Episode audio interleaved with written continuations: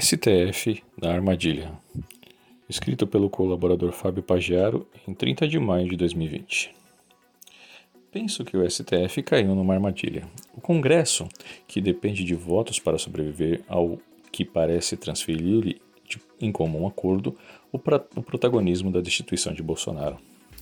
E os ministros da Suprema Corte passaram a acreditar que o destino batia as portas para salvar Brasil, do fascista genocida Bolsonaro.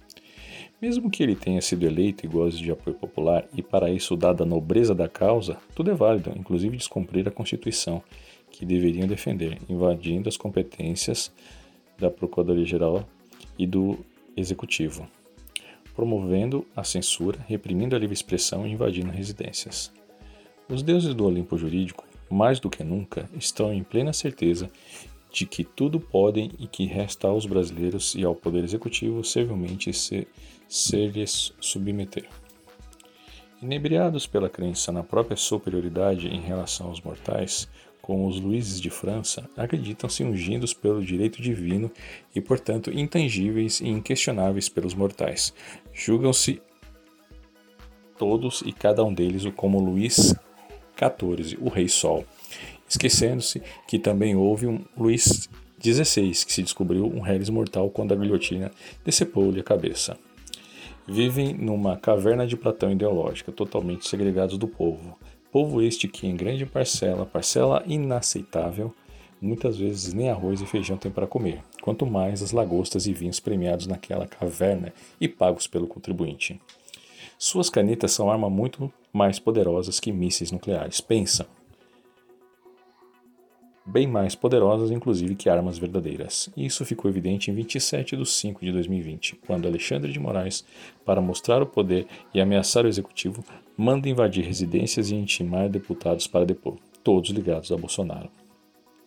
Não foi um ato isolado, vem na sequência de atitudes semelhanças, semelhantes de Celso de Mello e do próprio Moraes nas últimas semanas, o que, obviamente, pressupõe apoio velado aos demais ministros.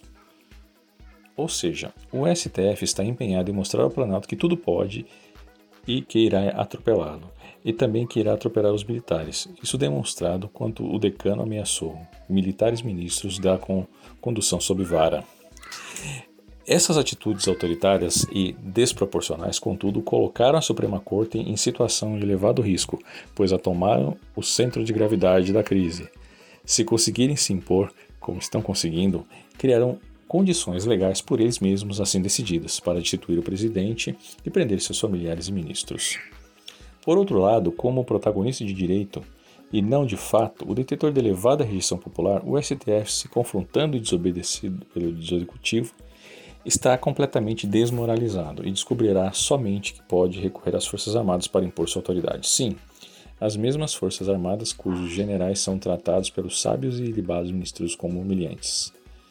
A população certamente apoiará a desobediência ao STF, ou melhor, está ansiosa por isso, motivo pelo qual o Congresso, que também está completamente desmoralizado perante a sociedade, não conseguirá sustentá-lo, como ambos planejaram.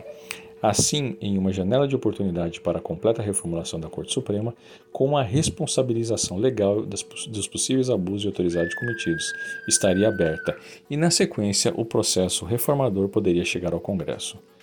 Porém, da mesma forma que o STF hoje é o centro da gravidade da oligarquia que se instalou no poder com a Constituição de 88, o Executivo faz o mesmo papel no que tange a consolidação das novas práticas políticas e da administração pública pelas quais os brasileiros optaram nas eleições de 2018. Entretanto, a radicalização de ambas as partes atingiu um nível de não retorno. Quando Bolsonaro passar a faixa presidencial destituído ou, le ou legalmente substituído, legislativo e judiciário se permanecerão nos modelos atuais, articularão sua prisão de seus familiares e de seus colaboradores. Será instalada uma comissão da verdade informal. A oligarquia da nova república e Bolsonaro serão mutuamente excludentes. Se um existir, o outro não sobrevive, em função da contradição de interesses por eles entendidos como vitais. Essa oligarquia há muito Sabe-se disso, está colocando em prática as ações para a destituição do presidente, que, pelas declarações de 28 de 5 de 2020 e de hoje, 30 de 5 de 2020, também já entendeu. Mas que se deve saber que, se demorar a agir, a população poderá perder o entusiasmo ver como um fraco e não como o Bolsonaro que elegeram para arrumar a casa. Nesse contexto, o STF se colocou numa armadilha, pois sua única opção é destituir um presidente com amplo apoio popular para ignorar suas determinações ou mesmo destituir seus ministros. Mas e o Congresso? Se isso ocorrer, talvez reste àquela casa escolher entre realmente abrir o diálogo com o executivo ou seguir o mesmo caminho do STF. Aparentemente, as medidas que vêm sendo adotadas pelo STF em relação ao executivo e seus aliados estão mobilizando a população para passar o Brasil a limpo. Mas ainda esta noite em que o presidente manifestou-se de forma firme nas redes sociais. Fábio Sampagiaro para o Vida Destra, dia 30 de 5 de 2020.